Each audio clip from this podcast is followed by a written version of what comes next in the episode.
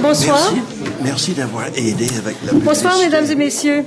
Monsieur Trent, Madame Trent, euh, Monsieur le vice-recteur Charon, Monsieur David, Monsieur Côté, le doyen de la faculté, je ne le vois pas, mais ah, il est là, Monsieur Côté. Et euh, chers amis euh, et membres de la CNU Grand Montréal. Je suis Michel Bertrand, présidente de l'Association canadienne pour les Nations unies du Grand Montréal. Merci d'être venus si nombreux aujourd'hui, le 10 septembre, à cette première conférence de la saison qui sera donnée par M. John Trent sur la transformation des Nations unies à l'ère de la mondialisation. Permettez-moi d'entrer de jeu de remercier nos partenaires pour l'organisation de cette conférence. La chaire Raoul Dandurand en études stratégiques et diplomatiques de l'UCAM, dont les collaborateurs Olivier Kenville et Julie Mesdames, entre autres, n'ont ménagé aucun effort pour assurer le succès de cette soirée.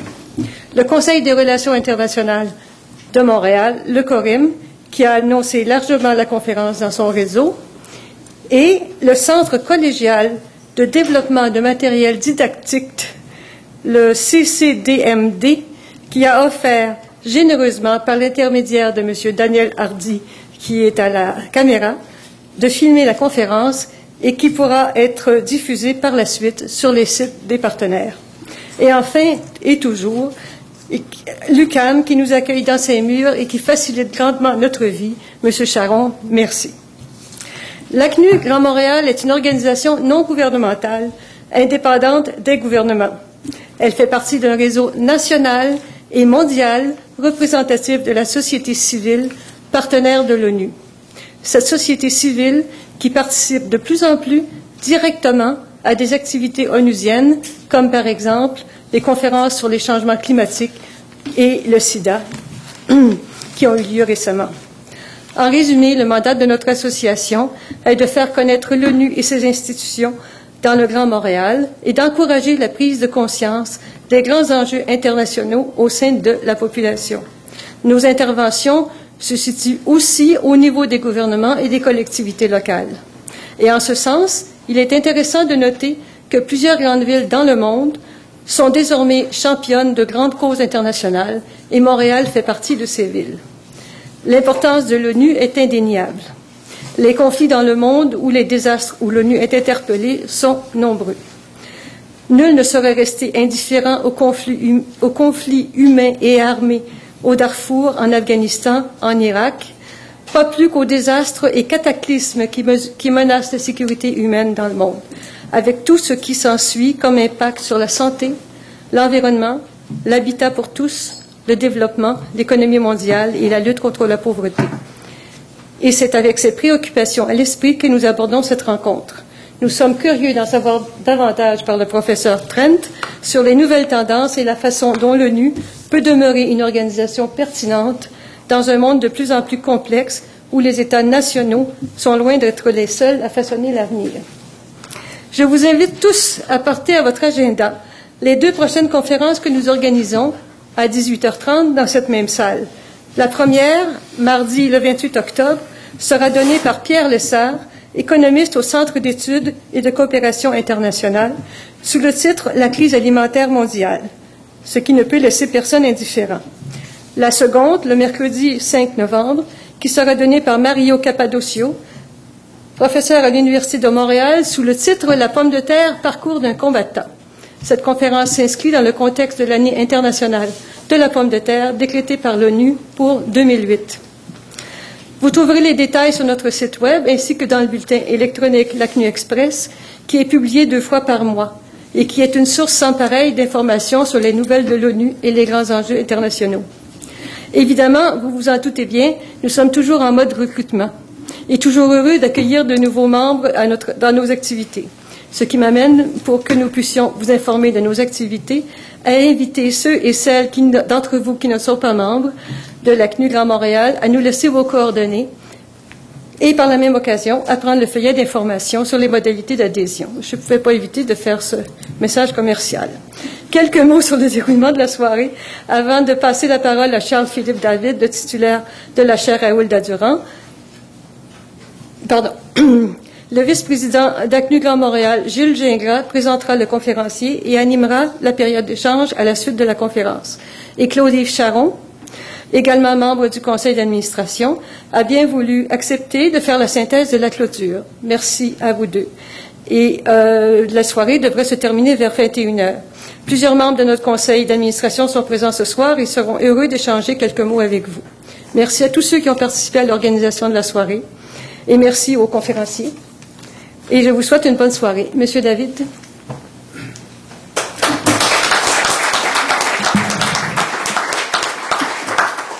Bonsoir, mon mot sera très bref. Euh, on laissera toute la place euh, à M. Trent pour faire sa présentation. À mon tour, remercier Michel Bertrand pour cette belle collaboration que nous avons entre euh, l'Association canadienne des Nations unies, chapitre Montréal, et l'Observatoire sur les missions de paix de la chaire Raoul Dandurand. C'est vraiment une belle collaboration parce que nous travaillons dans le même sens, promouvoir des études, promouvoir des activités qui porte à la fois sur l'ONU, la gouvernance, dont ce sera le thème euh, ce soir, les opérations de paix, les missions humanitaires et à notre tour aussi, nous aurons un certain nombre d'activités à vous proposer cette année. Alors, soit euh, via la CNU ou encore la chaire à Durand, inscrivez-vous à l'un ou à l'autre ou aux deux, encore mieux, pour être tenu informé des euh, différentes activités. Euh, donc, à mon tour, de souhaiter la bienvenue euh, à John, euh, un ami personnel que je connais quand même depuis bien longtemps. On s'est d'ailleurs retrouvé il n'y a pas longtemps dans une conférence ensemble en Slovénie de gens qui s'intéressaient justement à cette question de la gouvernance et de l'avenir des relations internationales. Et je crois que c'est très important qu'on porte à l'agenda encore ce concept, ainsi que les institutions qui sont reliées autour de la gouvernance, parce que les défis qui nous attendent dans les années à venir seront nombreux seront difficiles et on ne voit guère autre que la coopération, par quels moyens on pourra les régler? Et euh, l'unilatéralisme n'est définitivement pas, les huit dernières années l'ont prouvé, la solution aux problèmes les plus graves, les plus sérieux que nous retrouvons euh, sur la scène internationale. Donc, merci encore de votre passage euh, parmi nous, mon cher John, et je laisse la place à M. Gingras pour une présentation formelle de notre conférencier ce soir. Merci d'être là en grand nombre et au plaisir de vous revoir.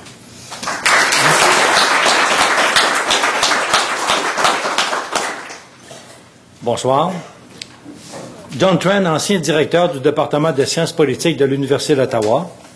Il est maintenant chercheur au Centre d'études sur la gouvernance. Alors, vous voyez que le titre de la conférence ce soir, la gouvernance, ça revient.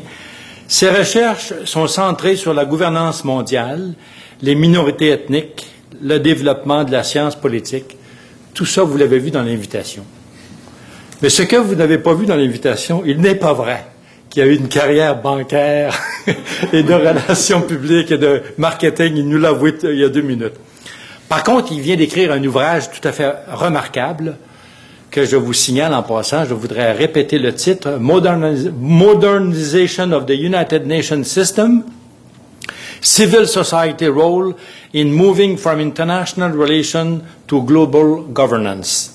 Deux petits mots en dehors de sa belle carrière de relations internationales qu'on a connue, nous, aux affaires étrangères, parce que John était un grand conseiller des affaires étrangères quand moi je suis entré au ministère, je, ne vous dirai pas quand, mais son engagement aussi social.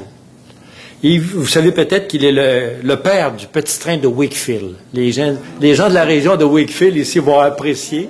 Il est également, je vais finir là-dessus, membre euh, de l'Office de la langue française. C'est l'anglo de service, si vous voulez, de l'Office de la langue française. John, à toi la parole. Merci.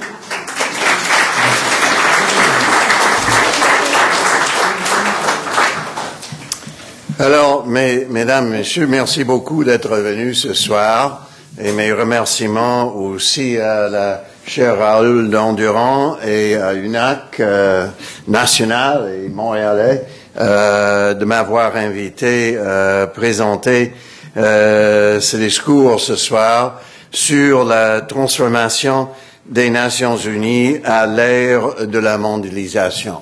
Et on m'a présenté comme professeur, mais je devrais vous dire aussi que je suis un militant, c'est-à-dire euh, je crois en ce que j'ai écrit et j'essaie de le promouvoir. Et euh, donc, c'est en partie pour ça que je suis content d'être parmi vous ce soir. Euh, ma conférence va être en trois langues, euh, en anglais, en français et dans ma langue. Il y a des gens qui prétendent que j'ai une troisième langue à moi. Alors, euh, on va faire les, trois. Et je suis content aussi d'être dans cet immeuble qui est l'ancien centre des arts appliqués. Et quand j'ai vu ça, je dis, c'est, merveilleux, c'est absolument parfait. C'est de ça que je parle. Hein? Les- la réforme des Nations Unies, ça c'est de l'art appliqué. Hein? Il n'y a aucun, aucun doute là-dedans. Alors, euh, peut-être euh, seriez-vous euh, d'accord avec moi qu'en dépit de nos désirs personnels, on n'entend pas beaucoup parler des Nations Unies euh, ces jours-ci, ni par les politiciens, les penseurs, ni les médias. C'est comme si l'ONU euh, était disparue de la, surface de la Terre. Même si on sait qu'en pratique, l'ONU fait beaucoup. Pour introduire euh, mon sujet ce soir, permettez-moi de faire un bref tour d'horizon de l'actu- l'actualité pour confirmer cette constatation. Le nouvel expert euh, du Globe and Mail en relations internationales, un professeur d'Oxford qui, s'appelle euh, Timothy Garton Ash, a écrit la semaine dernière un article sur la Géorgie, l'Europe et la Russie. Il a fait remarquer qu'en dépit des bêtises par la Géorgie et les États-Unis, c'est la Russie qui met en défi la politique moderne de droit international en retournant à la force unilatérale des grandes puissances pour avancer ses intérêts nationaux. Selon H, l'Union européenne doit répliquer avec une combinaison de force et de pouvoir. Elle aussi, euh, donc, euh, pour amener la Russie euh, dans le jeu européen. Autrement dit, l'Europe, elle aussi, devrait retourner dans le jeu des grandes puissances au lieu de faire appel aux institutions et au droit international. Autrement dit, il n'y a pas un seul mot sur les Nations Unies dans ces propositions. Il semble qu'ils ont tous bien oublié les paroles du président Truman lors de la fondation des Nations Unies. Il dit, je cite, les grandes puissances ont une responsabilité spéciale pour la paix. Leur responsabilité est basée sur les obligations de tous les États, grands et petits, de ne pas utiliser la force, euh, sauf pour la défense euh, de la loi. Les grandes puissances ont une responsabilité de servir et non pas de dominer le monde. On a bien oublié des choses. Bien entendu, la Russie et l'Europe ne sont pas les seuls qui euh, préfèrent exercer le pouvoir pour promouvoir leurs intérêts nationaux et souverains. On se rappelle que c'est la grande, le grand unilatéraliste George W. Bush qui a proclamé l'ONU était irrelevant, c'est-à-dire sans rapport, sauf quand il en avait besoin pour ses propres fins. Vous vous rappelez, n'est-ce pas, que quand il avait prononcé ce discours disant qu'il était irrelevant, il est revenu en six mois avec euh, M. Blair. Les deux sont revenus demander à l'ONU de les aider de sortir du pétrin euh, dans Irak et, bien entendu, Afghanistan. Alors, euh, aujourd'hui, et c'est plus étonnant, c'est autour des quelques 50 États islamistes euh, de l'ONU de se servir de leur poids numérique. Ils ont obligé le soi-disant nouveau Conseil des droits de l'homme, et je cite, de s'abstenir de tout jugement de valeur, valeur sur une loi ou une croyance religieuse. Ça, c'est c'est ce qui a proclamé le président de séance des droits euh, du Conseil des droits de l'homme. Pourtant, ce sont supposément les Nations Unies et surtout le Conseil des droits humains euh, qui sont chargés de la protection des droits de la personne et de la liberté de parole. On voit que de plus en plus on ignore où on se sert des Nations Unies quand ça sert la souveraineté nationale. Actuellement, le gouvernement du Canada se trouve dans la catégorie de ceux qui l'ignorent. La souveraineté nationale est donc bien vivante. Comme disait le futur président John F. Kennedy quand il n'avait que 27 ans lors de la création des Nations Unies en 1945, et je cite, le renoncement international de la souveraineté devrait venir du peuple. Il faudrait que ce soit tellement fort que les délégués élus soient renvoyés de leur poste s'ils n'acceptent pas de le faire. Il était, euh, voyait bien l'avenir. Malheureusement, euh, le professeur H, lui aussi, se trouve en bonne compagnie. Récemment, je fêtais le catalogue, excusez-moi, des publications récentes de la maison Ashgate.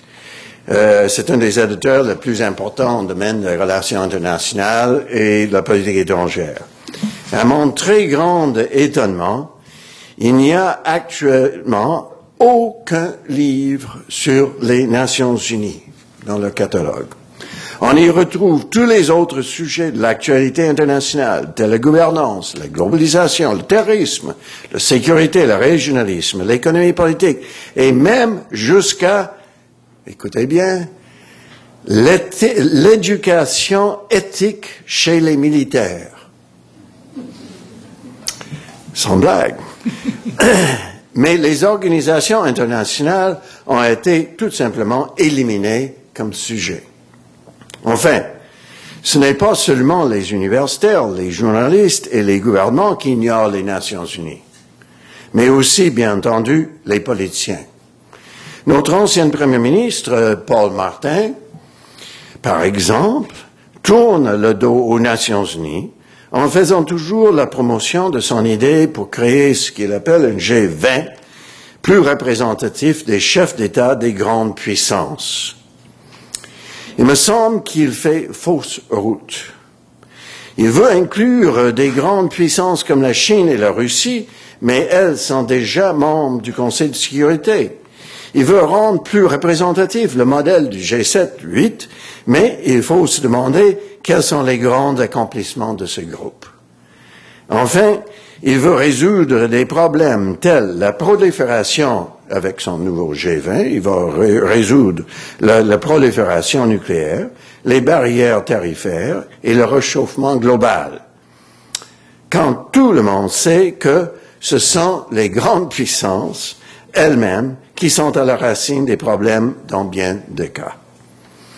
Pour sa part, aux États-Unis, John McCain, candidat à la présidence, préfère un nouveau groupe idéologique formé seulement des démocraties pour régler les problèmes du monde. Donc, Paul Martin s'est tourné vers Barack Obama et Joe Biden, qui, eux, sont prêts à considérer le G20 comme partie de leur interventionnisme libéral par lequel ils vont faire justice au monde. Ma réponse à toutes ces braves idées est à la fois claire et simple. Ces nouvelles structures ne peuvent pas détenir la légitimité internationale que possède l'ONU grâce à la participation en son sein de presque tous les pays du monde.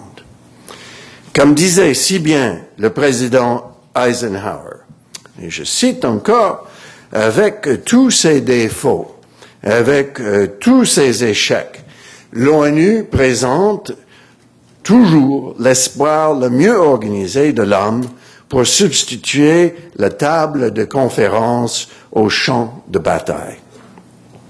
En proposant d'autres organisations et regroupements, on fait un terrible tort aux Nations Unies parce que on distrait l'attention politique et publique de notre toute première priorité mondiale, l'amélioration des Nations Unies pour qu'elles puissent relever les défis globaux et ainsi répondre à ses détracteurs. Et c'est de cette nécessité de transformer l'ONU euh, que je veux vous parler ce soir. Now, we've refreshed our minds with this little survey of current reasons why the UN has been put on the back burner. Let's get on with the task at hand. I want to give you a précis of my book, Modernizing the United Nations System, tonight. As Simon Maxwell, the director of Overseas Development Institute of London, put it in a recent article, the key question on United Nations reform has always been not why or what, but how.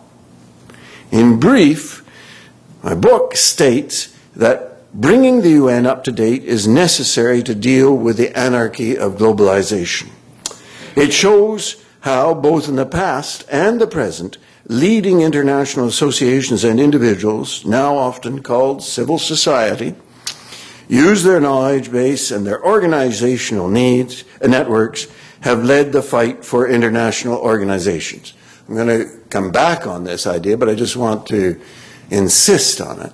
People, we all have this image in our minds that the League of Nations, the United Nations, were founded by uh, what I call the Big Bang Theory. That is, after two world wars, and there was crisis, and people wanted to you know, make the world better, so they founded these two organizations. The real, that is part of the reality. It's part of the reality. But the other part of the reality is that the people that have been behind the development of international organizations since 1800 uh, have been groups like this.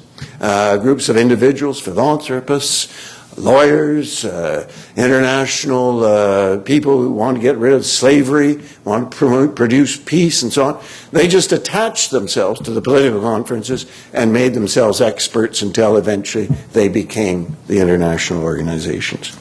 I'll come back to that. So, uh, they have led the fight for international organizations. After reviewing major UN reform proposals and presenting the leading reform organizations of the day, the book shows how civil society can be the only force that can provide the momentum, both at the national and the international levels, that is required to modernize an organization that is 50 years behind the times.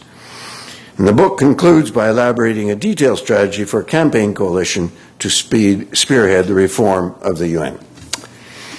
Now, in terminating this introduction, let me just say for clarity that I use three terms quite often. One is adaptation, and this simply means when an international organization, any organization, adapts to its environment, its context.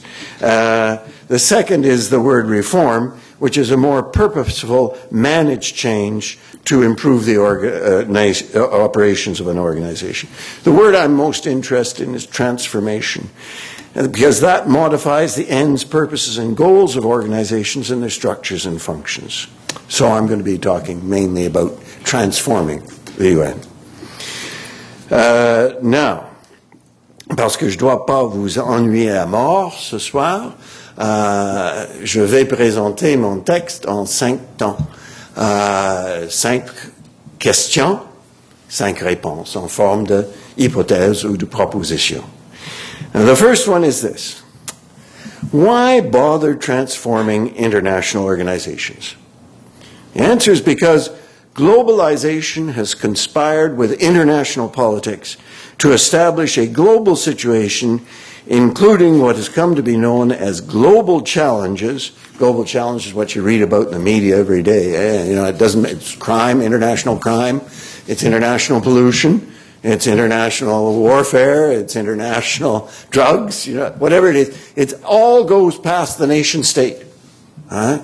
So we have global challenges which did not exist when the UN Charter was written in 1945. The whole thing is as simple as that. Let me just give you a few examples, I, because this group doesn't need me belaboring the fact that there are so many actual cases of inhumanity uh, around the world, from Rwanda and Darfur to the killing fields of Cambodia and Sri Lanka and Yugoslavia and so on. We could go on endlessly. We need a world regime that will put an end to this butchery. Second, it's unfortunate, but these unspeakable horrors are only the tip of the iceberg when it comes to describing global problems. The globe is spinning out of control, literally, and no one seems to be able to do anything about it. We hear about it in the media every day. The gap between rich and poor, uh, the fact that despite the peace benefits uh, that were meant to have come at the end of the Cold War, uh, we still have $1 trillion, $1 trillion being spent every year on military machines. The governments only manage to spend 10% as much on development. 10%. And then, then, of course, there are new pandemics that threaten us, global warming, criminal gangs, and companies that pollute around the world.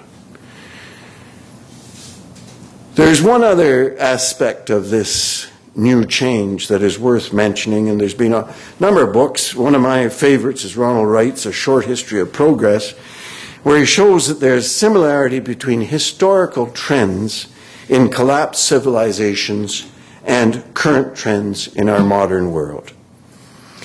And the analogy shows first that humans have a tendency to overexploit their natural and social environments until they drive it uh, to collapse. Did, did any of you see the, the film called Apocalypse? Not Apocalypse. Was it Apocalypse? No. Down in South America? Apocalypso. Apocalypso. And if you, if you want to be horrified, apparently the gentleman who, who produced the film went to great efforts to make it as realistic and, and real as possible. And you saw the, the, the collapse of the Mayan civilization. That's one that they refer to. So, overexploitation of our natural and social environment. Secondly, that only globalizations can cope with these problems. Third, that no one, rich or poor, old or young, weak or powerful, is spared by generalized destruction. Fourth, this is not a benign problem. Like global climate change, it is driven by human actions. Think of this. Just think of this for the last few years. Tax cutting and deregulation have hobbled governments' capacity to deal with collective problems. Messianic evangelism and market extremism have united to impede policies on the environment. You know that there's a fellow, I think it's Ashworth, that was the uh, Secretary of Revenue in the United States, and uh, he was a born again evangelist, and he believed in the apocalypse and stuff like this. And he, as far as he's concerned, there was no use worrying about the environment because God would be taking care of us all anyway. the levers of power have been transferred from elected governments to unelected corporations, and there's been a backlash against the redistribution of wealth after the Second World War that adds to the gap between rich and poor. This wanton lack of political capacity and political will, plus observable acceleration in growth, population pollution, should reinforce our resolve for global reform. So I'm know that you know all these problems better than I do, and I simply mention them briefly as it set the stage for explaining the current necessity for reforming international institutions. We first must notice that all these challenges I have mentioned are new. That is, they were not present in 45 when the UN Charter was written. Secondly, the aim of the UN has been to stop, for instance, wars between states at that time and it's done a pretty good job of it. But it was not mandated to stop international, internal wars, of which there are now about 30 at any given time. The international system has char- changed in every way, and international institutions must catch up to these changes. They must be modernized. Secondly, we must recognize that today's challenges are global in nature, yet authority systems are still founded on national sovereignty. Security is another thing that has changed in the international system. It is multiplied by three. No longer can we just talk of sovereign national interests. There are also now human security from fear and hunger and global security for the protection of humanity. Each of these calls for a different level of international intervention. And so we live in a complex and turbulent world which requires a new level of international organization. Third, there has been a change from a spirit of collective will in the, in the, after the Second World War, when our governments have now turned to a more narrow selfishness of national interest. There has also been a change of generations. The politicians, for the first time today, seem to have little recall of the memories of the economic and military devastation that fa- leaders faced after World War II. The world has faced pretty awful problems in the past, so what really is new? What's new is that some of these problems could destroy humanity. We are mutually vulnerable to all of them. Because of global interdependence, complexity, and diversity in a turbulent world, the Secretary General High Level Panel demonstrated that most of the problems are interrelated. For instance, underdevelopment can be a cause of insecurity. No country is capable of dealing with these problems or protecting itself. We require effective global governments, and so the question is is there anything we can do about it? And I I believe I can, and that's the rest of my presentation for this evening. So my proposition number two, the question is, pourquoi s'occuper des Nations Unies? L'hégémonie des États-Unis ou des coalitions volontaires ne sont-elles pas plus réalistes? Non, les solutions apportées aux problèmes globaux, globaux doivent être collectives et unilatérales et centrées sur, mais non exclusives à une autorité globale. L'ONU a été, à ce niveau, un meilleur modèle que ce que la majorité d'entre nous sommes portés à croire. Commençons par regarder, et je veux donc montrer, démontrer que ce que le- les Nations Unies ont accompli. Louise Frechette a mis en évidence la capacité d'adaptation de l'ONU en rappelant certains faits. Par exemple, dans les années 1960, on a confié le mandat de maintien de la paix aux Nations Unies. Au cours des 30 ans euh, suivants, on a mis en place 13 opérations. Mais dans les 15 dernières années, le nombre de missions a doublé. En 19- 2006, l'ONU comptait 70 000 soldats déployés sous son drapeau, plus que tout autre pays sauf les États-Unis. Le mandat a été élargi en y ajoutant la notion de paix stable, peace building, qui englobe des services policiers, le désarmement des milices, la facilité de transition politique, la gestion des cours et euh, des élections, la protection des travailleurs humanitaires et l'appui à la création de nouvelles institutions. C'est tout un agenda, ça. C'est tout un effort par les Nations Unies. Il y a même au sein des Nations Unies une nouvelle commission de paix durable. L'expérience euh, développée par les trois cours criminelles ad hoc a donné lieu à la création de la Cour pénale internationale. Les droits humains sont de plus en plus au cœur euh, des travaux de l'ONU avec la création du Haut Commissariat euh, des droits humains. C'est l'ONU qui a mis en place les structures nécessaires pour la lutte contre le terrorisme. On oublie ça, on pense que ça vient souvent des États-Unis ou d'autres pays.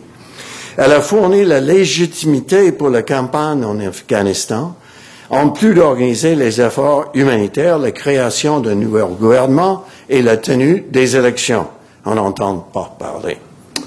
Après leur échec en Irak, il n'a fallu que six mois pour que Bush et Blair, comme j'ai dit, reviennent aux Nations Unies pour demander de l'aide. Les agences humanitaires des Nations Unies aident des millions de personnes chaque année, mènent la guerre contre les maladies contagieuses, mobilisent le monde pour les objectifs du millénaire euh, dans la lutte contre la pau- pauvreté et ils ont maintenant un fonds pour appuyer la démocratie.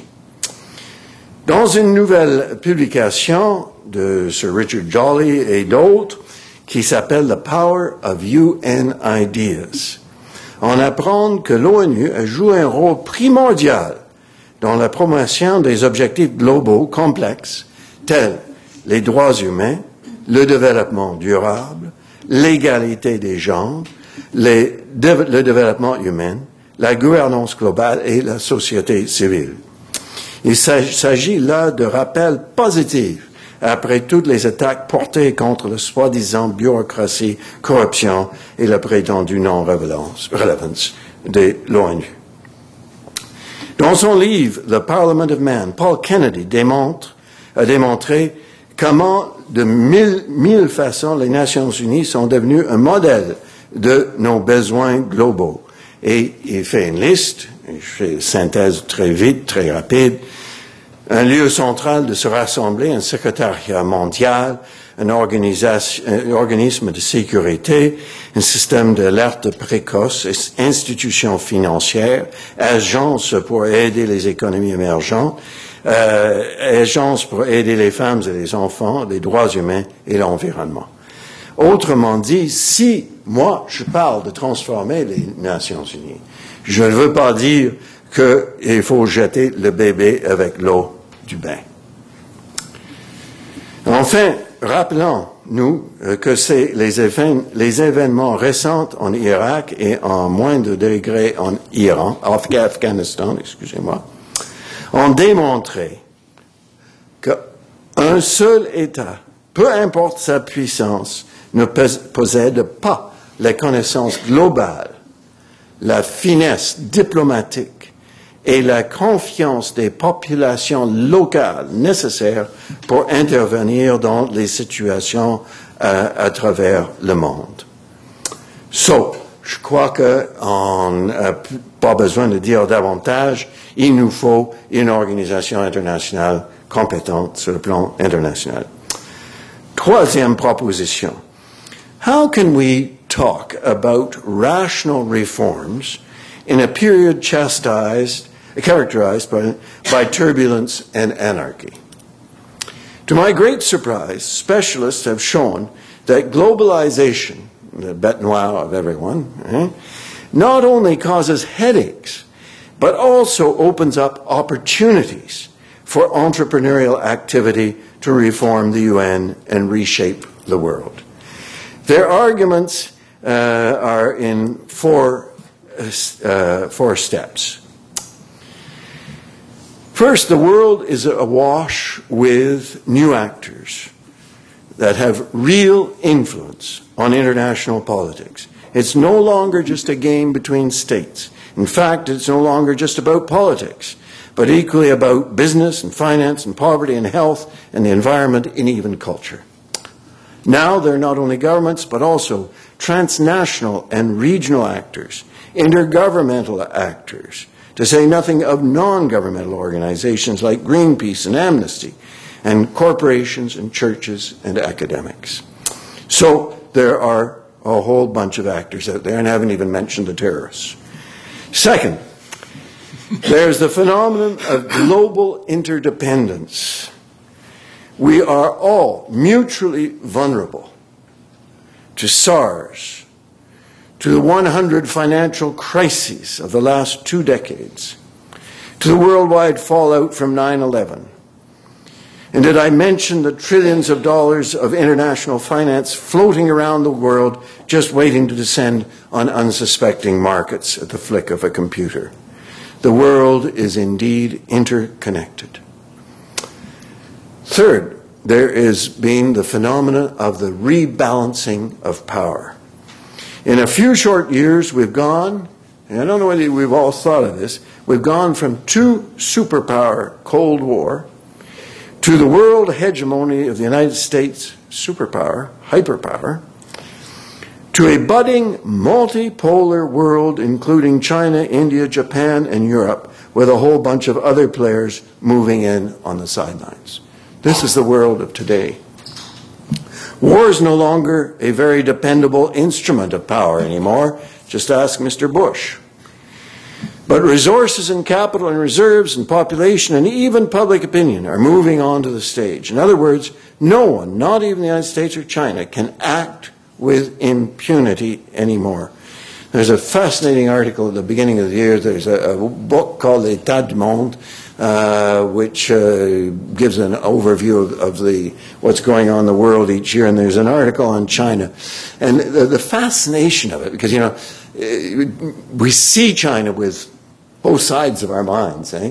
And and uh, where you, you, first of all, it, it's oh my God, they're going to dominate the world. And the next moment, you know, they're going to suffocate in their own pollution and, and so on. And what what was fascinating about this summary article was that the the the China, like the United States or anyone else, is caught up in this international web right now. I mean, why is it in the last uh, couple of months that the United States economy has not simply fallen off the edge of the earth? And that is simply because China doesn't want it, Russia doesn't want it, Europe doesn't want it, no one, Canada doesn't want it, no one wants it, because we're all in the same bag. We are interconnected. And uh, so we have to, that is a new fact that we have to deal with, and the fact that there are therefore many different powers and power groups in the world. Fourth, there is a multitude of new spaces for international action. International relations are now complex, multi-level, multi-regional locales for negotiation and diplomacy and power flexing. G7, G8, OECD, G77, G20, NATO, Arab League, you know, on on. It's, I don't need to say more. To use a metaphor, which I found fascinating, we might imagine the world today as a free-for-all similar in nature to our pioneer frontier societies in Canada, United States, where there was a degree of pluralism, a sense of openness and competition in which the shape of the future society could be set by those with vision, competence, knowledge, foresight, strength, and entrepreneurship. It is in this sense that the world of competing power bases is open to those with the will to act. This is an opportunity. I'm not saying it's a foregone conclusion. I'm just saying it's open, it's a possibility. Globalization is increasingly what actors want to make of it. According to other academics, agency and voluntarism, or what you and I call individualism, are back. Proposition 4. Question. Si le secrétaire général et les spécialistes et les fondations ne sont pas capables de réformer les Nations Unies, qui peut bien mener la lutte Quand tous les autres prétendants se sont retirés de la scène, alors que, je dis, c'est la société civile, c'est-à-dire les associations nationales et internationales non gouvernementales, qui devient le candidat le plus, euh, le plus plausible. Si on se demande qui pourrait bien mener la lutte, la liste est très longue. On commence avec les gouvernements. Mais les gouvernements, ils ont eu leur chance. On a vu, 2005, ils sont regroupés à New York pour une grand, plus grande réunion du monde. Vous n'avez pas entendu parler, les médias n'étaient pas intéressés. C'était la plus grande réunion des chefs d'État et de gouvernement dans l'histoire du monde. 160 se sont regroupés à, à New York euh, pour marquer le 60e anniversaire et euh, essayer de réformer les Nations Unies. Et bien entendu, leur montagne de rhétorique a produit des miettes d'action. Il y avait là une possibilité de réforme, mais pas de geste définitif. Le prochain, je, je, vous donne quelques exemples, parce que je ne devrais pas laisser tomber ce, ce parole. Le nouveau Conseil des droits humains se couvre actuellement en ridicule. Le haut commissaire de l'ONU pour les droits humains, Louise Arbour, a récemment démissionné en frustration. La nouvelle commission pour une paix stable, peace building, ne peut pas poser de gestes préventifs. Elle ne cherche qu'à éteindre les feux une fois allumés. La résolution de l'Assemblée générale portant sur la responsabilité de protéger des citoyens n'est pas assorti de critères permettant, permettant l'intervention du Conseil de sécurité. Alors, le portrait est assez triste. Le prochain candidat pour promouvoir les réformes, ce serait bien entendu le secrétaire général et les spécialistes euh, de son organisation. Bon Dieu, on sait que Kofi Annan a essayé. Et euh, dès son premier jour, littéralement, premier jour, il a nommé Maurice Strong à la tête d'un projet de réforme et ensemble, ils ont lancé les grandes réformes administratives de l'histoire des Nations Unies. Mais après dix ans euh, d'efforts, Kofi Annan n'a pu amener les membres à modifier les structures. En partie, c'est parce que, comme secrétaire général, il est un fonctionnaire. Il n'a pas le, poids politique et la liberté politique des, politiciens. Et euh, donc, c'est la principale raison pour ce sais qu'il y avait d'autres qui étaient plus pointueux, mais pas essentiel à notre regard. Qui d'autre peut-on imaginer qui pourrait mener la réforme? Traditionnellement, le monde des affaires réagit face à la politique. C'est des réactions. Les corporations existent pour faire des profits, rarement pour le bien public. Les chercheurs universitaires sont intéressés et impliqués, mais agissent individuellement et leurs associations n'ont pas le mandat d'agir euh, dans les domaines politiques.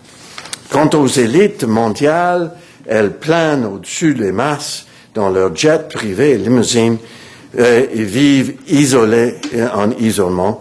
Anne Florini de Brookings Institute l'a écrit dans son livre The Coming Democracy, with the private sector ever more powerful and the wealthy ever more isolated from the rest of society, governments find themselves unable to compel those with money to help pay for such basic public needs as defense, policy, uh, police functions, economic infrastructure, environmental protection, and a social safety net. So, we can't turn in that direction. Ailleurs, c'est la société civile, hein, et par cela, je veux dire surtout le monde des associations au niveau national et international, qui a le mandat, les connaissances, le leadership, les réseaux et la motivation désintéressée pour opérer euh, pour le bien public. C'est une puissante force de frappe. On prétend, les chercheurs prétendent actuellement qu'il y en a plus que 50 000 dans le monde. Et euh, la chose la plus importante pour les, les ONG, c'est qu'ils sont ambidextres. Ils peuvent agir au niveau national et au niveau international. Autrement dit, il faut avoir un groupe qui peut mener la lutte, mais c'est seulement, bien entendu, les États qui vont faire les réformes éventuellement. Donc, il faut être capable à la fois d'influencer les gouvernements à l'intérieur des États et mener le, le, mouvement sur le plan international.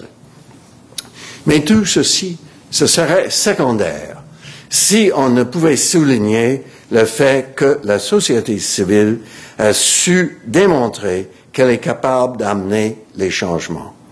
Plusieurs parmi nous pensent que, puisque les gouvernements n'avaient pas euh, pris l'initiative de créer la Ligue et les Nations Unies, et que ça doit être toujours ainsi. Ce n'est pas entièrement vrai. Comme j'ai mentionné, de nombreuses recherches historiques confirment qu'au XIXe siècle, ce sont les individus, les mouvements sociaux, les associations internationales qui ont pris les devants pour promouvoir l'évolution des organisations internationales. Et de nos jours, la seule réforme institutionnelle apportée au système international depuis euh, six décennies, soit la création de la Cour pénale internationale, a été menée par les OING, les organisations internationales non gouvernementales. Donc, la bonne nouvelle est qu'il n'est pas nécessaire d'attendre l'arrivée d'un grand désastre ou d'entrer en jeu des grandes puissances pour lancer la réforme des Nations Unies. Alors je tourne à ma cinquième et dernière euh, proposition. Isn't so, social, uh, civil society too weak and diversified to attempt to mobilize the world for reform? To undertake the transformation of the UN, it is true civil society must first transform itself. It must give itself the organizational structures and motivations to carry out this historical enterprise led by the campaign coalition of international non-governmental organizations backed up by a worldwide network of NGOs like ours. There is now a huge literature on civil society and its competence in international advocacy. This isn't just coming out of my little head. Nevertheless, we will have to overcome its deficits and press its advantages. Many analysts have noted how INGOs tend to be dispersed, fragmented, northern, and idiosyncratic. And, and there's truth in all this. In particular, associations promoting institutional reform tend to be relatively small and centered on small groups of individuals. They lack centralized staff and budgets and operational support from the largest players. So, so far, they have not had a widespread impact. Our goal, I believe, is to give them clout in the field of UN reform. To do this, my major proposal is that all interested INGOs and NGOs should invite their members who have a special interest in the creation of institutional reform to develop sections on this in their association. These sections will be allocated their own budgets. Both the sections and the budgets would come together in a standalone, and the, this is the title, Campaign Coalition for UN Reform. With a sufficiently wide base, the coalition will be able to have the expertise and autonomous finances to car- carry out a highly visible, continuing campaign for institutional transformation. It would develop its own secretariat, assembly, and council to be fully representative and responsible to its members. The Campaign Coalition for UN Reform will continuously seek to broaden its base and its impact.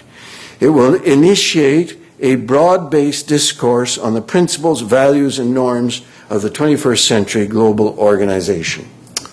One of the fascinating things, uh, you, someone's going to ask me in, in the period, question period, well, what exactly do I want? You know, which, which changes do I want in the UN? And I'm not going to answer that uh, because I, I want people to concentrate on the question of how do you get the reforms done? Because everyone for the last 60 years has been writing about what they want reformed. Everyone has their pet things.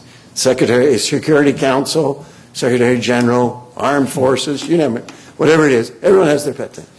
But what we've never had in the history of the, this modern world, we've never had given the people a chance for them to say what they would like in international organizations. We've never had a public opinion poll.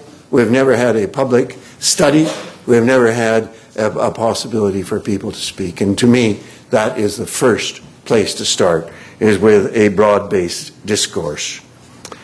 It will seek ongoing victories in areas such as responsibility to protect, which is at the core of transformation of sovereignty, and also a program of weighted voting in the Assembly, which is fundamental to getting greater buy-in from members.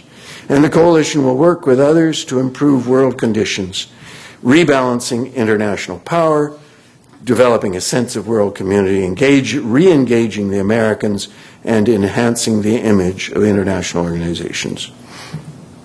Most of all, the Campaign Coalition for UN Reform can help improve democracy in all countries. This is a first step, I believe. I'm out of step with most other people on this. First step towards creating conditions for enhanced international institutional democratization. As you know, a lot of people want to immediately create a democratized UN. I'm not so sure that it can happen just like that. But democracy must be the core value and goal underwriting the mobilization for institutional reform. Now, in conclusion, en terminant, Permettez-moi de lancer un appel qui dépasse ce qui est habituel en sciences sociales. Dans ce discours, j'ai tenté de démontrer d'abord que le monde a un besoin impératif que l'ONU devienne une organisation internationale capable de gérer les défis globaux. À cette fin, l'organisation doit être modernisée, autrement, dit transformée. La globalisation ouvre des possibilités qui permettent à la société civile, si elle peut s'organiser adéquatement, de lancer et mener le mouvement de réforme requis, requise.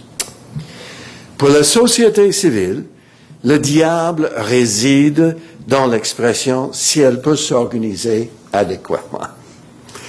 Il faut que les organisations internationales non gouvernementales, comme le vôtre, madame, monsieur, deviennent sérieuses en ce qui concerne la transformation des Nations Unies.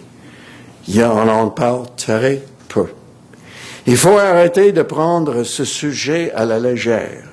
Les leaders des IN, euh, INGO doivent s'abstenir d'être hypnotisés par chaque problème politique qui se pointe le nez. On doit s'empêcher de verser toutes nos énergies dans les causes urgentes du jour. Marina Ponti l'a dit récemment. Et elle sait de, quoi elle parle parce qu'elle est directrice et jo- adjointe de la campagne du Millennium de l'ONU. Elle prétend que aussi longtemps que nous sauterons d'un conflit à l'autre sans se poser les questions ennuyeuses sur le long terme, les questions que les politiciens ne se posent pas parce qu'ils ne seront pas là à long terme, alors nous aurons peu de chances de succès. Avec une vue à court terme, nous aurons des solutions à court terme. J'aimerais graver ça en pierre quelque part. Bien entendu, il faudra réagir problèmes et défis qui sont, euh, euh, pardon, euh, qui, ce qui passe dans le monde. Mais en même temps, il faudrait adresser les problèmes et les défis qui ne sont pas en vedette. C'est sa, sa conclusion. La réforme des Nations Unies est un de ces problèmes. Il y aura toujours de nouveaux désastres pour attirer notre attention. Mais si tout le monde court après les feux, il n'y aura personne pour rénover notre édifice principal. Ma femme m'a dit que cette expression ne fait pas de logique, mais je l'aime quand même. pour que la modernisation de l'ONU devienne un problème vedette, il nous faut une campagne coalition. Si la société civile veut avoir suffisamment de poids politique pour transformer les Nations Unies, il lui faut, elle, lui faut euh, concentrer ses énergies dans un lieu qui serait un pôle pour attirer des ressources et pour attirer l'attention des médias. Seule une coalition peut créer l'élan nécessaire pour mener à la réussite, réussite d'un tel effort. Alors, ma proposition, monsieur, madame, aux gens d'ici, c'est de se regrouper pour avoir de l'influence.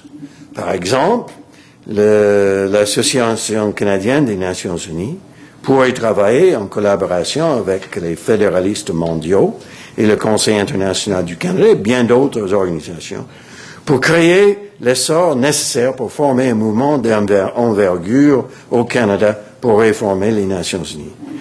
Les citoyens comme vous et moi peuvent avoir de l'influence, mais seulement si on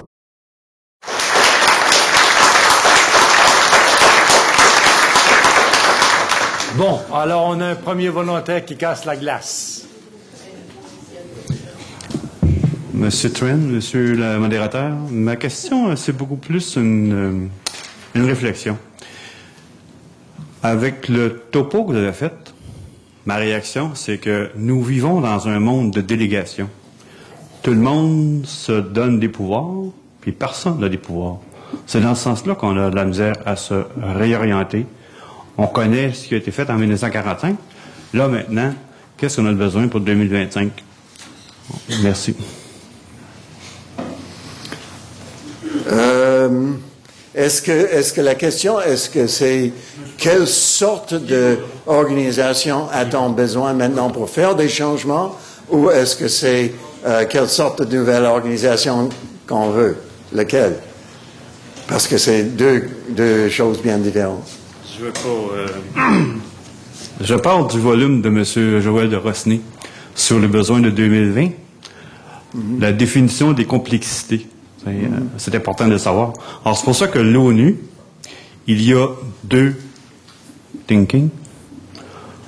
L'organisation, la délégation des Nations Unies. Mais est-ce qu'il y en a qui veulent vraiment un gouvernement, a world government? Si oui, comment? Ah bon. Oui. Euh, moi, moi, je vais vous dire en privé, seulement parmi nous ici, que moi, je suis absolument certaine qu'il y aura un, gouvernement mondial éventuellement. Euh, on ne peut pas utiliser le terme actuellement parce que euh, tous les chefs d'État, euh, surtout notre voisin du Sud, euh, prêche par la souveraineté nationale. Et il ne veut pas entendre, entendre parler d'un gouvernement mondial. Alors, on va procéder par étapes et euh, je crois que le, donc c'est pour ça qu'on utilise le terme gouvernance, hein, pour ne pas offusquer les gens. Et euh, dans le pan- panier, euh, il faut, je présume, je pense que moi, je ne veux pas dessiner une, nouvelle organisation internationale parce que, comme j'ai dit, je veux laisser ça aux, gens du monde euh, de le faire, avec un peu d'aide, avec des Federalist Papers, des nouveaux Federalist Papers, euh, qui, qui vont faire des dessins et permettre les gens à ré- réagir et comprendre les questions. Mais une chose, on sait, on sait que l'ONU a besoin d'une assemblée euh, qui euh, est plus euh, représentatif de la nature du monde. Donc, il faut avoir une assemblée qui a des votes euh, à peser, euh, différentes grandeurs, et pas, pas juste une, un, un État, un vote. Il faut une organisation qui a des, euh, davantage de ressources. Vous n'êtes pas sans savoir que le budget des Nations Unies euh, a resté euh, où il était il y a 20 ans. On n'a pas donné des ressources du tout à l'ONU. On parle d'une immense bureaucratie, c'est minuscule euh, en comparaison avec euh, n'importe quel. On parle souvent, n'est-ce pas, c'est- plus petit que New York ou que la, force policière de New York, ainsi de suite. Euh, il faut euh, donc des ressources en, en- en argent, il faut des, ressources euh, en personnel dans le sens que il, y a beaucoup de- d'excellents plans maintenant pour les forces euh, qui peuvent être en permanence pour aider euh, les pays euh, avant, avant le désastre, n'est-ce pas? Euh, il faut, euh, je crois, une, certainement des, des instances plus, plus représentatives. Euh, le, le Conseil de sécurité en, en- en primaire, euh, premièrement, Euh, mais pas seulement. Il faut euh, que la question, euh, je présume, euh, d'économie, d'environnement et de société soit repris par les Nations Unies. Autrement dit, que les in- institutions financières doivent être euh, ramenées dans l'enceinte, euh, des Nations Unies et il faut que le Conseil économique et social en devienne un vraiment. Euh, et il y a encore une fois euh, des propositions très concrètes comment faire ça euh, dans la pratique. Alors, je crois que euh, personnellement, euh, je suis persuadé qu'il faut euh, aller beaucoup plus en, en profondeur. Il faut regarder les principes euh, des Nations Unies et aussi les questions d'adhésion. Il faut euh, que les États soient responsabilisés.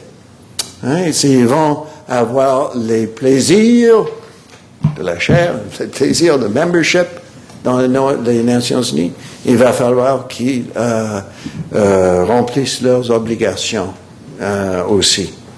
Alors, euh, et ben, enfin, je pense que la, la- chose la plus importante, il faut, il faut, euh, et bientôt, qu'on euh, accède à la possibilité im- euh, une implémentation à la rés- résolution sur la protection euh, des individus, des citoyens.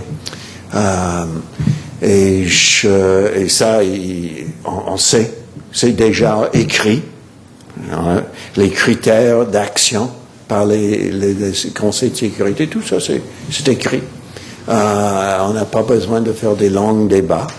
Mais euh, des fois, on aime faire des longs débats et on n'a pas encore une résolution sur le terrorisme. Est-ce que vous saviez que les États-Unis avaient refusé la définition de terrorisme l'année avant euh, l'attaque sur l'Amérique? Et puis, euh, toujours à New York en 2005, ils n'étaient pas capables de définir. Alors, voilà, certains indicatifs euh, sans faire le, grand plan. Monsieur. René Côté, je suis le doyen de la faculté de sciences politiques et droit ici à l'UQAM. Euh, J'enseigne aussi euh, le droit international à l'occasion.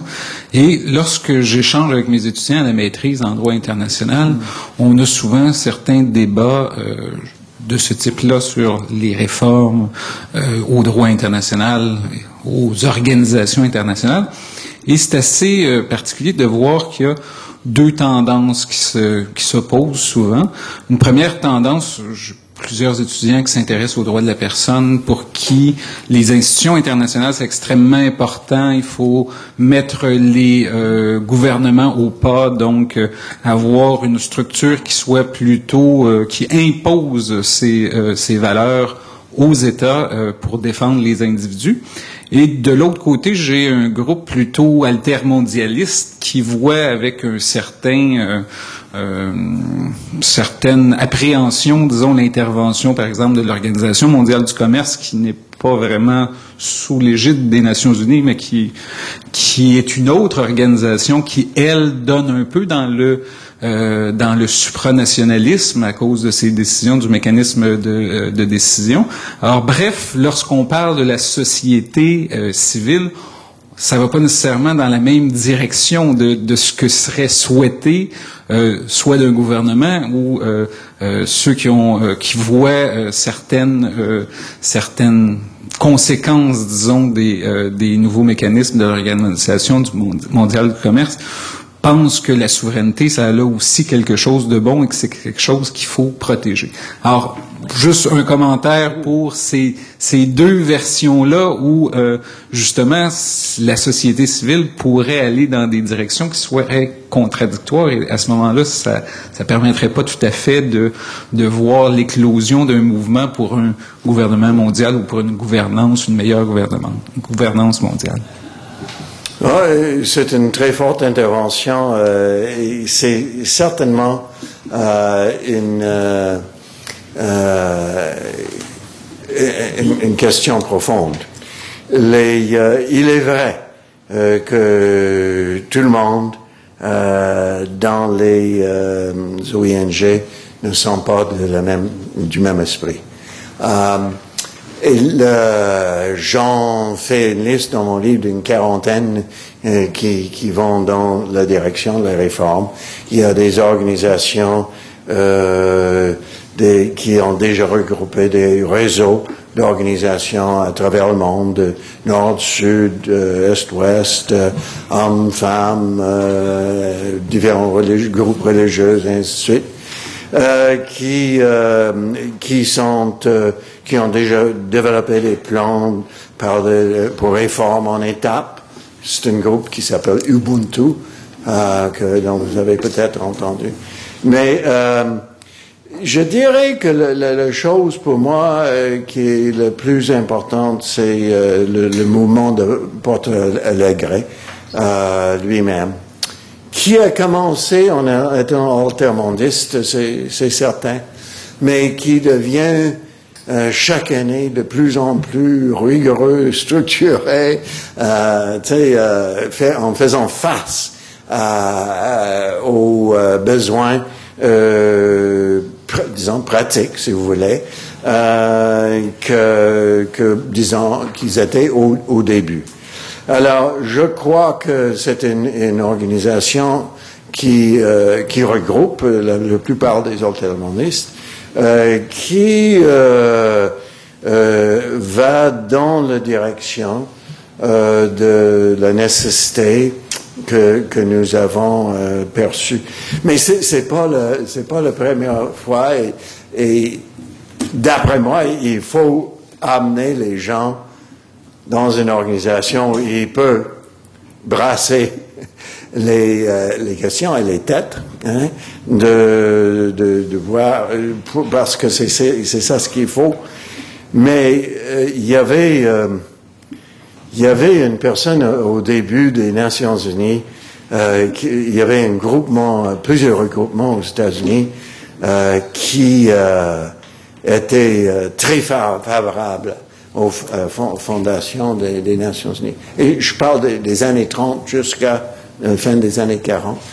Et ce, monsieur, euh, il était euh, euh, au début chef d'un groupe, une fédération de, groupes euh, d'églises qui était là pour promouvoir euh, une, une belle association internationale, organisation internationale qui serait ouverte et euh, quoi, gentil. Et puis finalement, quand il est entré, est entré personnellement dans la délégation des États-Unis pour les Nations Unies, il a dit, mais vous savez, une fois qu'on est euh, dans le giron gouvernemental, il faut être plus responsable. Alors il a voté euh, trois différents textes qui étaient dominés par les intérêts américains. Alors, toujours été, moi, euh, je vous donne une, ré- une réponse. Je pense pas que c'est tout à fait satisfaisant. Votre question hein, euh, porte à la réflexion. Une autre question? Salut, mon nom c'est Adi, je suis un étudiant de sciences politiques. And if you excuse my presumption, I'll be asking my question in English. That's all right? I'll try and understand. Thank you. Given that you're basically saying that you'd like the civil societies and political actors to act in a somewhat selfless way, and they are, given a realist school of thought, somewhat self-interested, how exactly do you suggest you motivate them to act in sort of the proper manner or the manner that is befitting the United Nations, that is what they're supposed to be, rather than what they currently are? You're talking about state governments. Yes, and civil societies. Yeah. Well, uh, personally, I, I don't- I don't have much hope for governments uh, as such. Um, I, I'm not sure that any of us have done the uh, serious study necessary to figure out what has changed in the last 15 to 20 years. Um, but it certainly has changed uh, for all the things I mentioned in my paper.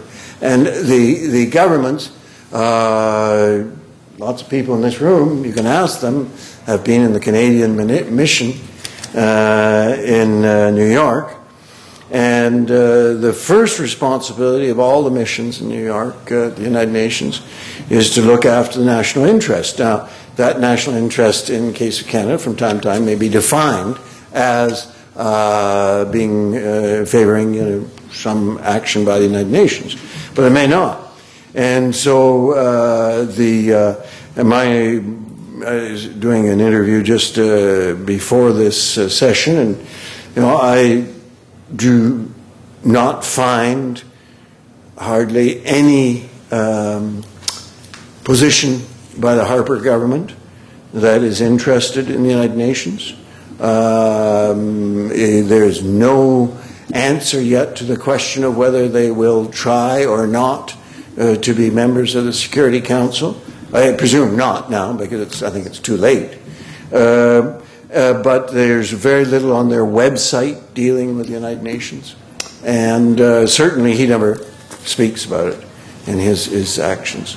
So uh, Canada is, is, you know, just becoming like most other governments in this sense. And so uh, it is for this reason that uh, I cast my mind about to try and find uh, some people that are interested in this and that will take it. Now, I'm not, uh, in my current mode of thinking, absolutely certain that even social, uh, civil society, because civil society uh, tends to get co-opted very, very uh, often into uh, wanting to play with the big boys, the decision makers, the governments, the United Nations, the international organizations, and so on. And so that rather than doing what I think they should be doing, which is uh, uh, really concentrating on creating an effective United Nations, uh, whatever that might be, um, they uh, much too often accept the next invitation to the next conference to go and, and participate. Uh, so uh, I think that is a, the, the co-optation phenomena is, is uh, more of a danger really than, than sort of the thing you might be suggesting that uh, they're not all of one mind or that they're not ter- uh, all interested in it. What I, I think is you find these huge groups uh, around the world. Uh, they could be churches, they could be uh, um, Greenpeace or Amnesty or doctors and so on, you know. And they have huge budgets, huge personnel. And you find in each one of these groups some people, not all, not the majority. The majority of people don't hate, hate institution, hate institutional reform. Um, but in each one, they recognize the necessity. And it's these people that I think need to be pulled together in one, one grouping. And if, if uh, Greenpeace were to offer the opportunity to, you know, some of its members that thought this was a good idea to do so and give them a little budget, now, I think they'd, they'd find that there, there were sufficient people to take this sort of action. Une autre question? Uh, what would you think of a pilot project for Canada to divide up into uh, world uh, uh, uh groups uh, of areas like federal ridings, but they'd be a bit larger, and each person would elect a representative to go on a committee, and between them they would choose a representative to go to be Canada's representative to the United Nations. And uh, it would help, I think, get everyone involved in the United Nations uh, from a very uh, beginning level. I think it sounds fascinating. I think it sounds fascinating. Um, normally, our delegations, you know, are sort of picked on from on high, and and not uh, on the. I think it could be fascinating. I think you could even do a simplified model of that. You could take all the model UNs across the country and ask the students who are participating in them, get some of them nominated to our, uh, to our uh, delegation. But uh, the idea of finding a way uh, to opening up uh, participation in our delegation that would not substitute, of course, what I want because um, I think in, in, in many ways they might go down and find what um, Jeff Pearson said to me once. He came back to me and he'd been down for the, I don't know, umpteenth time. And he said, My God, they're still discussing the same things we were discussing 20 years ago.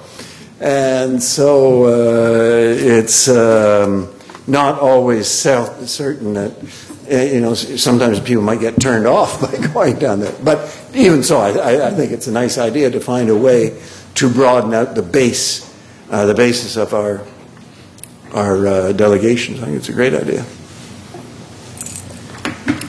Euh, oui, mon nom est Robert Letendre, je suis euh, secrétaire de l'UNAC Montréal. Euh, J'aimerais vous poser la question suivante.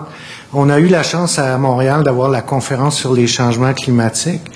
Or, ce, ce type de conférence pour les Nations Unies, c'est une approche un peu différente parce que la société civile euh, les, le secteur privé, les gouvernements locaux aussi, que vous n'avez pas mentionné, mais que je, je mentionne comme quelque chose d'important. Si on pense seulement, il y a des villes qui sont beaucoup plus grandes que des États. Donc, une nouvelle façon de d'agir, et j'aimerais vous entendre là-dessus. Et euh, je, je, je poserai une deuxième question. Je me demande si, quand on pense le futur, si il faut vraiment penser en termes de gouvernements nationaux. Euh, c'est sûr que quand on pense les États-Unis, c'est une superpuissance, mais est-ce que c'est vraiment ce qui reste pertinent euh, dans le, monde qui vient, les gouvernements nationaux? Et dans ce sens-là, la société civile peut peut-être euh, s'organiser pour pas euh, passer par les gouvernements nationaux. Je pense à des regroupements de villes, des regroupements de scientifiques ou encore à des, des actions qui peuvent être menées pour régler des problèmes, que ce soit les changements climatiques, euh, la biodiversité ou encore euh, l'irradiation de certaines maladies. C'est peut-être possible de le faire si l'ONU est, est inefficace, si les gouvernements nationaux veulent pas bouger, est-ce qu'il n'y a pas moyen, malgré tout, de régler ça sans eux? Voilà. Euh...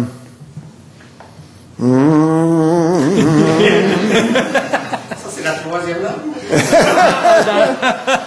non, je pensais comme oh, oh, euh, tout bon professeur, la, la, réponse est oui et non. Les, euh, D'abord, en ce qui concerne les conférences internationales, euh, je trouve malheureusement que c'est une chose euh, presque du passé. Et on fait de moins en moins de conférences. Vous en avez mentionné une qui était un grand succès, euh, grâce à M. Dion. Et aux organisations qui étaient là, qui étaient présents, euh, qui étaient, euh, euh, qui ont, et comme vous avez dit, qui ont joué un rôle important. Moi, j'étais bouleversé par une des grandes conférences, c'était celui de Johannesburg, et aussi sur l'environnement, et les gens avaient travaillé comme euh, des petits chiens pour cette conférence. Hein. Et ils ont préparé des groupes, euh, comme vous avez dit, de toutes sortes, que ce soit des groupes religieux, des bénévoles de toutes sortes, des environnementalistes et ainsi de suite. Et ils pensaient avoir gagné leur cause. Et allaient à euh, Johannesburg, espérant qu'ils allaient changer le monde. Et ils avaient heureux euh, rédiger euh, le, plan de conférence, euh, des, résolutions et ainsi de suite. Et puis, derrière le dos, un certain nombre d'États et de corporations sont venus et ils ont complètement transformé la conférence, comme vous savez, et ça n'a pas donné les résultats escomptés. Et une femme qui avait participé dans l'organisation de la délégation canadienne, euh, surtout les églises. Et revenu par suite, elle m'a dit, vous avez le, seul plan qui, qui, qui, vaut la peine maintenant parce que si on ne peut pas changer les institutions, on ne peut pas changer les euh, résultats des événements.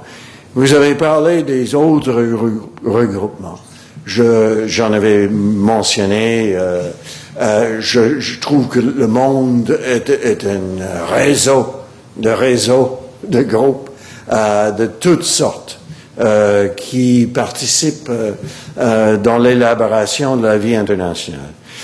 tous les professeurs en sciences politiques et dans le domaine des relations internationales savent très bien que nous parlons d'un tout petit morceau de la vie internationale les organisations internationales, la politique internationale, les guerres, etc.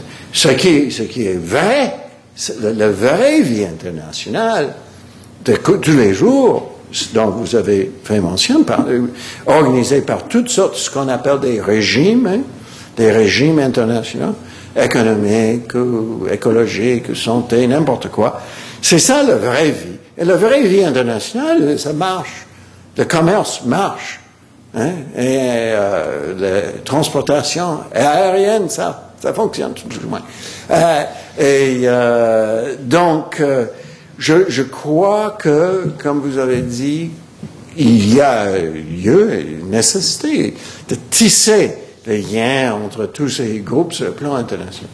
Mais quand c'est une question euh, de vie et mort, quand c'est une question de l'avenir du monde, que ce soit euh, tous les, problèmes planétaires, hein, il n'y a qu'un espoir, et l'espoir, il, nous faut une, gouvernance, il nous faut une organisation, il faut rassembler les gens, et il faut que cette organisation soit, soit suffisamment puissante pour prendre des décisions, pour euh, faire des changements. Est-ce qu'il y a une autre question? Oui, mon nom est Charles Carrier-Plante, étudiant au Cégep du Vieux-Montréal. Euh, professeur, je serais curieux de vous entendre euh, sur la taxe Tobin qui permettrait de donner un certain revenu à la communauté internationale. Oui, mais c'est- euh, une des possibilités. Je pense que vous mettez votre doigt sur une des autres sortes de choses qu'il nous faut pour le financement des organisations internationales. Euh, le tax Tobin en est un. Il y a des pour et les contre. Euh, on a déjà implémenté une autre taxe euh, sur les billets d'avion. France l'a fait et je ne sais pas combien d'autres pays l'ont fait. Euh, qui euh, ces, ces argents vont être remis aux acteurs internationaux. Donc, nous avons plusieurs, hein, plusieurs euh, projets. Euh, le taxe Tobin euh, en étant un. Euh, personnellement, j'ai toujours trouvé, j'étais toujours persuadé que c'était un, un- montant minime euh, sur des grandes euh, sortes de euh, financiers qui ne devraient pas avoir lieu, mais qui ne, ne, ne font que et c'est c'est pas des vrais investissements, hein, c'est des, des, euh, actions par les spéculateurs pour la plupart. Et euh, s'ils peuvent être taxés, tant mieux. Mais euh, ceci dit, c'est une, euh, il y a une organisation à Halifax qui a été fondée, ça s'appelle le Halifax Group, qui a été fondée il y a pff, 15 ans, 20 ans, qui est toujours là et qui est toujours en train de promouvoir le tax Tobin. Et euh, voilà, comme toutes les autres choses, euh, on ne s'est pas branché. Et on ne s'est pas branché pour une raison très explicite et très simple. Les États-Unis ne veulent pas que l'ONU soit financé euh, par des sources externes. Ils ne veulent pas que l'ONU ait une capacité indépendante. Et euh, ils ne sont pas seuls. Je mentionne les, les nations, les, États-Unis parce qu'ils ils l'ont dit euh, publiquement, mais ils sont appuyés par beaucoup d'autres États qui veulent euh, garder euh, euh, l'ONU dans une espèce de harnais. C'est pour ça qu'ils ont nommé M. Moon, qui, Ban Ki-moon, qui est une très euh, adepte et gentille personne, euh, comme opérateur. Euh, et on voit, moi je pense que derrière les scènes, il, fait beaucoup de choses pour lesquelles il n'est pas reconnu en Birmanie, euh, au Soudan et ainsi de suite. Mais forcé de reconnaître qu'avec lui, là, euh, les Américains, les Britanniques ont justement ce qu'ils ont voulu, un homme silencieux. Et euh, donc, on en parle, parle, parle, parle des Nations Unies, en partie, hein, à cause de ça. C'est une, je n'ai pas insisté là-dessus, mais ça fait une partie. Une autre question? Last call?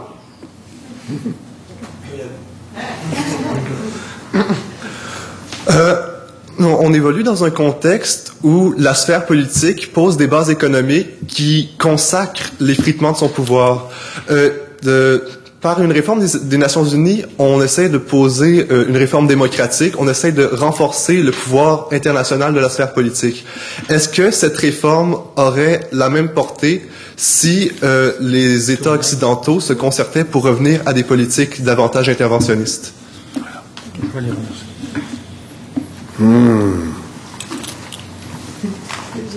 Je pense pas que j'ai saisi toute la tournure, euh, les tournures dans votre question. Euh, essayez encore une fois. Hmm. Ben, si je puis préciser, c'est-à-dire que dans, dans, le contexte euh, économique actuel, euh, le, le, le, secteur financier a de, de, plus en plus de pouvoir par rapport à l'État à cause des différentes déréglementations. Ce qui fait que le pouvoir politique peut de moins en moins asseoir son autorité tant ben, sur la vie sociale de façon générale. Ici, on propose une, une, réforme démocratique, une réforme qui voudrait que la politique des différents États ait vraiment une portée sur l'organisation de, de, la vie internationale. Or, euh, dans le contexte, si je puis dire, néolibéral, les, les grandes entreprises peuvent s'émanciper du pouvoir de l'État et peuvent aussi s'émanciper du pouvoir des Nations Unies si jamais, euh, si jamais l'action des entreprises, par exemple, pouvait amener des, des euh, que, que, comment dirais-je? Pouvait entrer en violation des, des, droits humains. Si on prend le cas de, de Monsanto, par exemple, c'est un, un, exemple frappant. Donc, si les États pouvaient revenir, pouvaient avoir davantage de pouvoir sur leur économie locale, est-ce que ça pourrait avoir une bonne, une, des répercussions pour que euh, la question est un peu floue dans ma tête, je suis désolé. OK, ça fait, Mais est-ce qu'on, ça fait deux. Est-ce, est qu'on pourrait établir un parallèle entre l'interventionnisme de l'État et un pou, plus grand pouvoir politique des Nations Unies? Alors, euh, bien entendu, vous, vous, vous touchez euh, euh, beaucoup des questions de fond pour l'avenir. Euh, et euh, les, les, les, réponses sont certainement pas euh, simples. Euh, en parlant de démocratie, non, en parlant d'abord, est-ce que les, États pourraient avoir davantage d'influence sur euh, leur politique économique et ainsi de suite? Ah, la question joue dans la rue, en dehors les grandes pancartes que vous voyez, hein, il y a 60% de la population canadienne, ça c'est selon les sondages, qui veulent que euh, leur État, le, gouvernement du Canada, soit plus pro progressiste, dans le sens que vous avez mentionné, euh, que vous avez vu les plans de Dion et ben, les autres partis aussi. Mais il y a 40% des personnes euh, dans le sondage qui appuient Monsieur, Monsieur Harper et les conservateurs. Et actuellement, ce qui est fascinant et qui peut arriver euh, dans notre pays, c'est que les conservateurs pourraient gagner, même si la majorité des Canadiens ne le veulent pas. Et si ça arrive, nous allons continuer dans la direction pas celui que vous avez mentionné, mais l'autre direction, de moins euh, de contrôle par le gouvernement sur la société civile ou sur la société économique. Alors ça, c'est la première chose. Donc, euh, et, c'est la même chose aux États-Unis. Hein.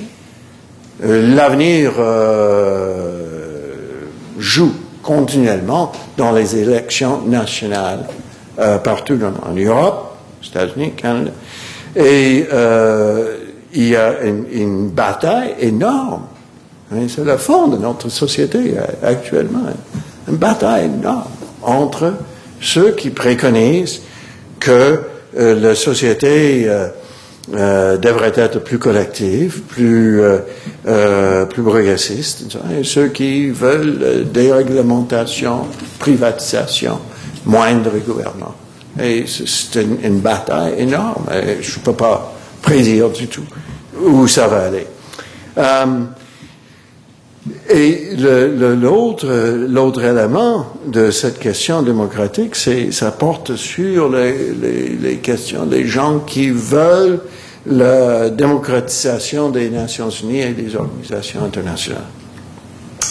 Et ces personnes-là croient, il y a un mouvement actuellement pour démocratiser euh, l'Assemblée générale, en création d'une nouvelle Assemblée le Parlement. Hein? Et ces personnes croient qu'ils euh, peuvent euh, faire un peu comme en Europe, hein? en amenant, amenant les gens euh, dans une, les parlementaires dans une association à côté de l'Assemblée. Moi, je ne suis pas persuadé personnellement de la pratique des questions pratiques qu'ils posent. Je suis certainement en faveur de leurs objectifs, mais je crois que dès, au début, il faut aider les pays à se démocratiser. Euh, c'est un peu difficile d'imaginer un Parlement euh, aux Nations Unies formé de 30% de Chinois euh, venant d'un gouvernement autoritaire d'une partie unique.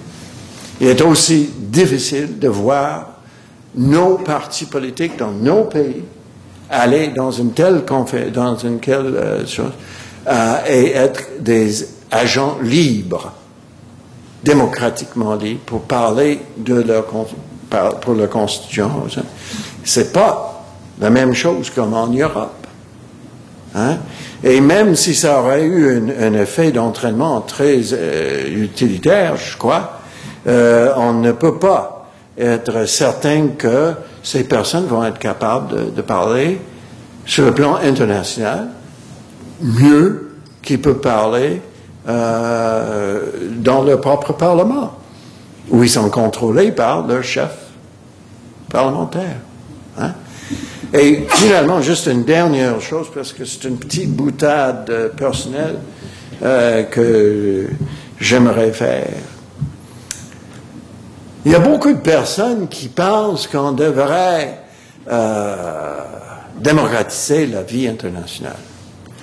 Ma réponse à ces personnes, c'est que commencez, pour l'amour de Dieu, commencez chez soi. Vous savez, il y a peine de la différence actuellement de la façon de notre politique étrangère canadienne est conduite que lors de l'époque monarchique. C'est toujours dirigé sans grand débat parlementaire, sans grande discussion dans les élections. Est-ce qu'il y a des discussions dans cette élection? Je ne pense pas. Hein. Euh, sans grande euh, euh, possibilité pour les individus de, de, faire des interventions. Il y avait au Canada, dans les 20 dernières années, il y a eu des moments où les gens ont vraiment participé quand le gouvernement les a invités de participer. Euh, mais c'était rare. Donc, d'après moi, si on veut commencer pour démocratiser la politique internationale, on devrait commencer chez soi. Merci, Monsieur le conférencier. Avant, avant que le, vice-recteur euh, euh, vous remercie formellement, j'aimerais, euh, de mon côté, moi, souligner la part de Julien Tournel et Catherine Goulet-Cloutier, deux étudiants de l'UCAM en sciences politiques qui ont bénévolement accueilli les invités.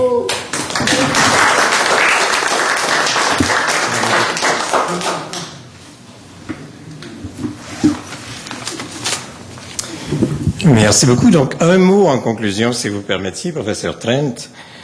Euh, D'abord, pour vous remercier de votre intervention dans les trois langues. Même la troisième a été très, très appréciée. euh, C'est avec beaucoup de respect et d'humilité que j'aimerais dire un mot en conclusion, parce qu'ayant servi sous ce drapeau, euh, en reconstruction sociale après conflit, on regarde du terrain le débat des réformes de l'ONU avec beaucoup d'humilité et d'impatience. Cette note étant dite, mon premier, mon premier point, vous avez parlé de Maurice Strong et de ses dix ans avec M. Kofi Annan pour tenter ces réformes. Pour nous, de l'extérieur, après dix ans, nous en avons conclu presque, avec ou sans le charme britannique, mission impossible. En vous écoutant ce soir, j'avais un peu l'impression que vous nous avez proposé l'antithèse. Dans votre cinquième proposition, les citoyens comme nous peuvent avoir une influence, mais seulement si ils se mettent ensemble et seulement si on commence chez nous. On attend donc de lire votre prochain livre parce que contrairement à d'autres qui ont abandonné, on comprend que vous y croyez. Merci.